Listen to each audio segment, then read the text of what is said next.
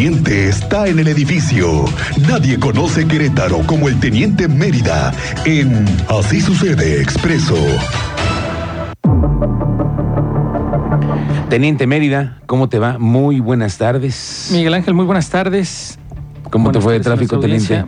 ¿Qué pasó el 5 de febrero ayer, eh? ¿Qué pasó? Oye, ese ¿qué preguntar a pasó? todos Tengo que pasó. muchísimas quejas desde ayer. Hoy en la mañana escuché a mi compañero Adán Olvera, el periodista queretano. También tenía muchas quejas de que 5 de febrero ay- ¿Qué había ayer pasado? fue una locura, ¿eh? Fue el cierre de uno de los retornos, ¿no? Uno.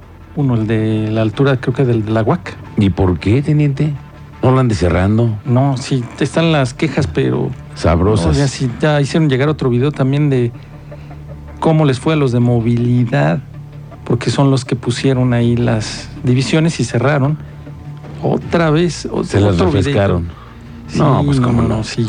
Un saludo para todos los agentes de movilidad que también cómo la Andan, están sufren, ahí ¿eh? en- recibiendo todas las, del sol, de- los todas las quejas. comentarios, Sí, quejas sí, y felicitaciones. Sugerencias Y también. sugerencias. sugerencias. Sí, no, les No, fue ayer. ¿Qué te digo? Y ya ves que te había dado imágenes de que la gente se bajó del transporte público para comenzar a caminar. De plano. Sí, de plano. ¿Mm? No, no, no, sí. La- decidieron bajar del transporte público y mejor caminar.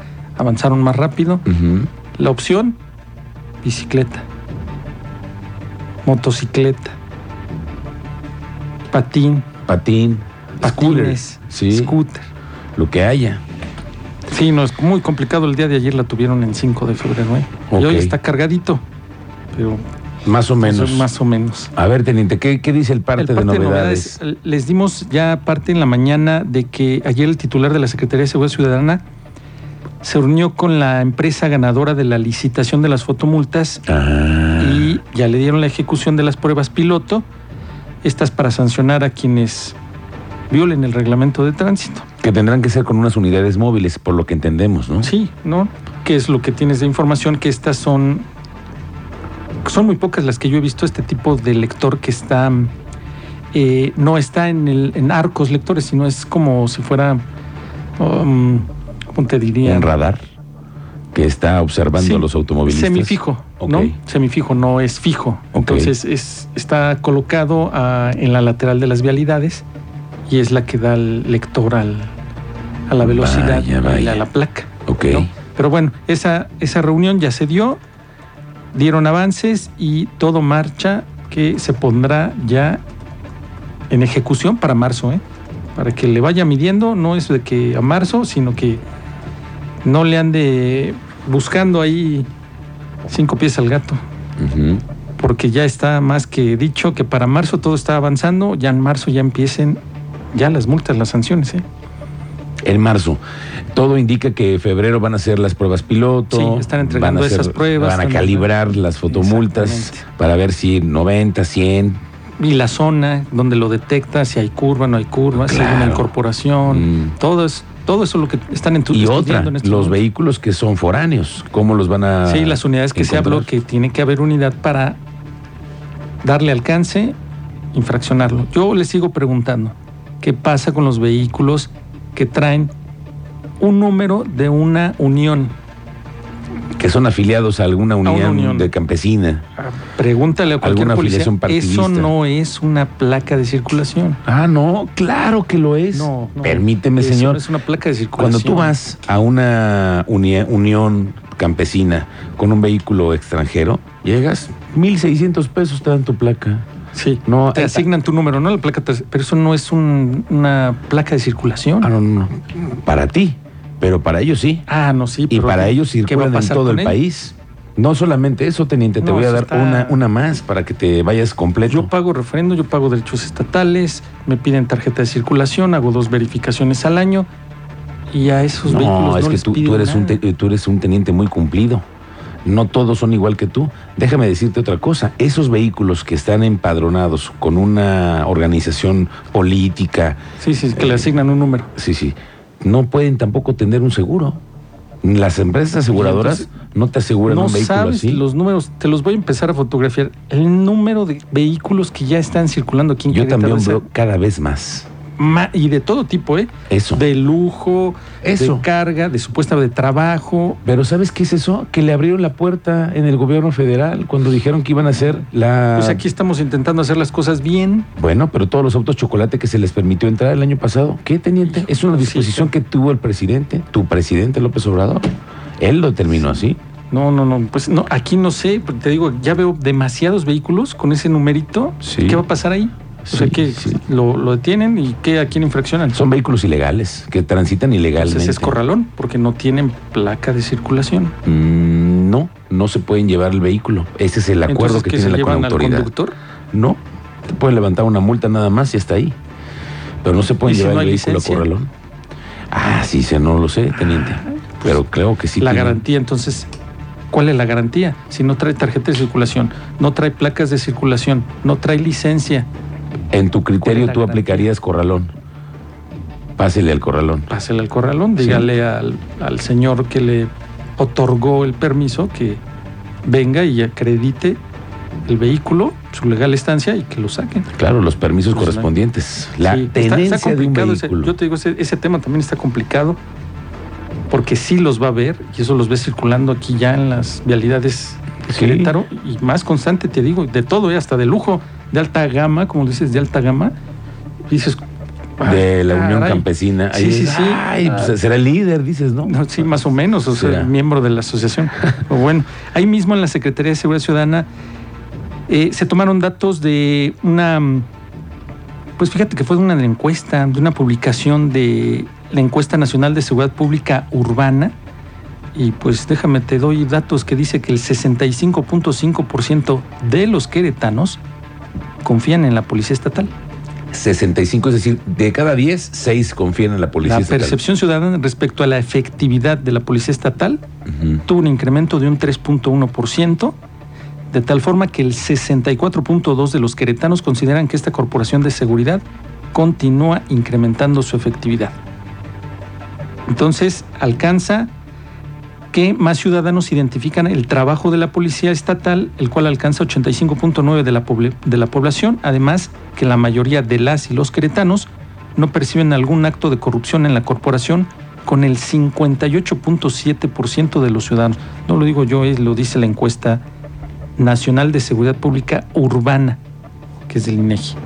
Porque si no van a decir, es que tú, que- no, no, no, es, es- una encuesta que ya está, ya es pública. Ok. Y ahí la tienen, ahí están los datos, ya si quiere consultarla está en la página del INEGI. En el Marqués, desmantelan banda dedicada al robo a comercio. Estos angelitos ya le andaban pegando acá en la capital de Querétaro.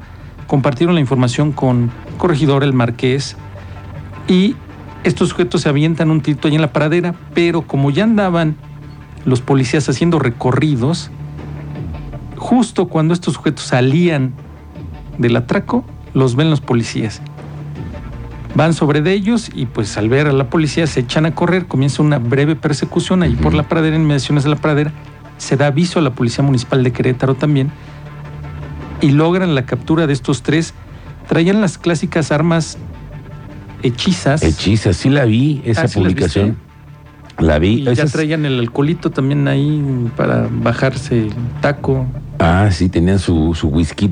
Oye, teniente, pero no me vas a dejar mentir. He visto cada vez más armas hechizas, ¿eh? Sí, ¿ya viste? ¿Verdad que sí? con En los esa- operativos que nos has Con esa fue la que usaron para darle, ocasionar la muerte del operador de taxi ejecutivo en Menchaca. Ya les había adelantado que se utilizó una de estas. Y preguntaban que cómo era una arma hechiza. Pues ahí está la imagen Igualitas. en redes sociales, así como las arman y las hacen. ¿eh? Y eh, al final fueron los tres detenidos y cuentan con antecedentes por robo en diferentes modalidades, ¿eh? aparte. Ya eran unas fichitas. Sí, ya, ya los traían. Pero bueno, ya los sacaron de circulación. Luego en Álamos, tercera sección, ya aquí en la capital, en un recorrido, los policías municipales vieron que un sujeto salía de un domicilio de una obra en construcción, llevaba cargando una caja, se les hizo raro, les extrañó, se acercan, le preguntan de dónde había salido la caja o qué era esa caja. Pues al final este sujeto se había metido, se había brincado a la construcción para robarse herramienta y lo detuvo la policía municipal. No tenemos por el momento operativos especiales en, en cuanto a las detenciones de este sujeto del cártel. No hay en especial, pero siguen las de las zonas limítrofes. Ya lo confirmó también el gobernador. En corregidora. En corregidora. Ok. Pues sí, donde puede ser que sea más eh, susceptible un, un tema de problemas con esa organización criminal, ¿no? Sí, que es el cártel además- de Santa de Rosa Santa Lima. Y además venía de Guanajuato. Mm. O sea, este sujeto venía a esconderse acá a de Guanajuato aquí en Querétaro. Y la Fiscalía de Guanajuato es la que pide el apoyo de la Fiscalía de Querétaro para cumplimentar la orden de aprehensión. Ya lo tenían ubicado. Llegaron y se reportó que sin incidencias mayores fue capturado y ya después fue trasladado a, a Guanajuato, con el juez que lo reclamaba, ¿no? Ok. Pues ya quedó.